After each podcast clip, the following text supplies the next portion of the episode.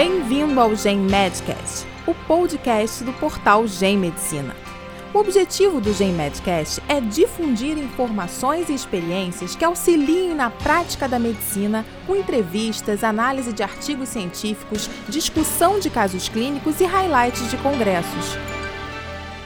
Olá a todos, meu nome é Primo Paganini, eu sou médico pela Faculdade de Medicina da USP e sou psiquiatra pelo Instituto de Psiquiatria do Hospital das Clínicas da Faculdade de Medicina da USP.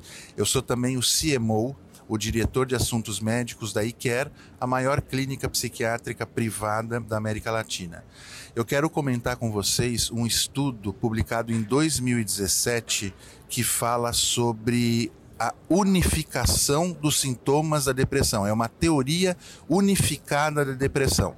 Ela mostra para a gente o seguinte: quando acontece o trauma ou o estresse, o trauma psíquico ou estresse psíquico, existe uma inflamação que acomete o cérebro e todo o organismo. Essa inflamação vai hipertrofiar a amígdala, região do medo e da agressividade, e ela vai atrofiar o hipocampo, região da memória e do controle do estresse. Além disso, vai haver diminuição da neurotransmissão da noradrenalina, da serotonina e da dopamina.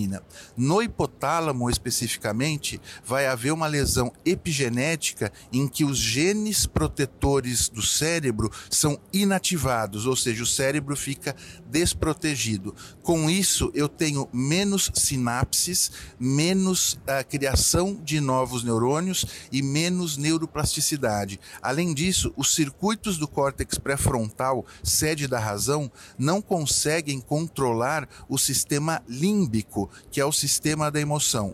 Com tudo isso, eu reduzo a produção do BDNF, mas o mais grave que acontece é a redução do fenômeno da neurogênese. Então, além de eu ter a morte dos neurônios, eu não tenho mais a produção dos neurônios. E esta inflamação que foi causada pelo trauma e pelo estresse, ela vai acometer também o sistema cardiovascular, de modo que aumente a glicemia, aumente o colesterol e aumente os triglicérides, além de aumentar o risco de forma, de formação de trombos e também de arritmias cardíacas.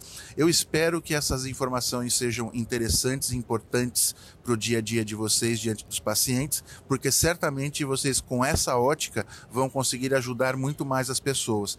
Grande abraço e muito obrigado pela atenção. Você ouviu o Gen Medcast. Acompanhe nossa página para ficar por dentro das novidades. Até o próximo podcast.